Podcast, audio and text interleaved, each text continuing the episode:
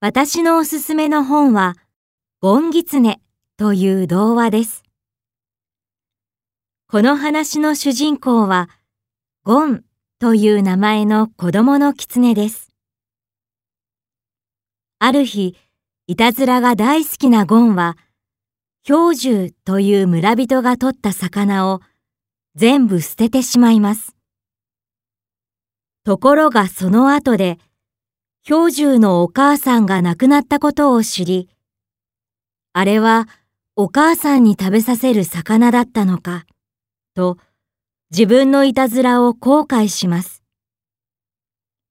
そして一りぼっちになった氷獣を何とかして慰めようとしますが、なかなかうまくいきません。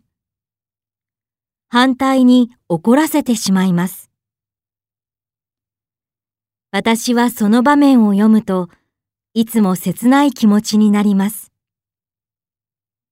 有名な話なので、子供の時に読んだ人も多いと思いますが、今読んでも心にしみる作品だと思います。ぜひ読んでみてください。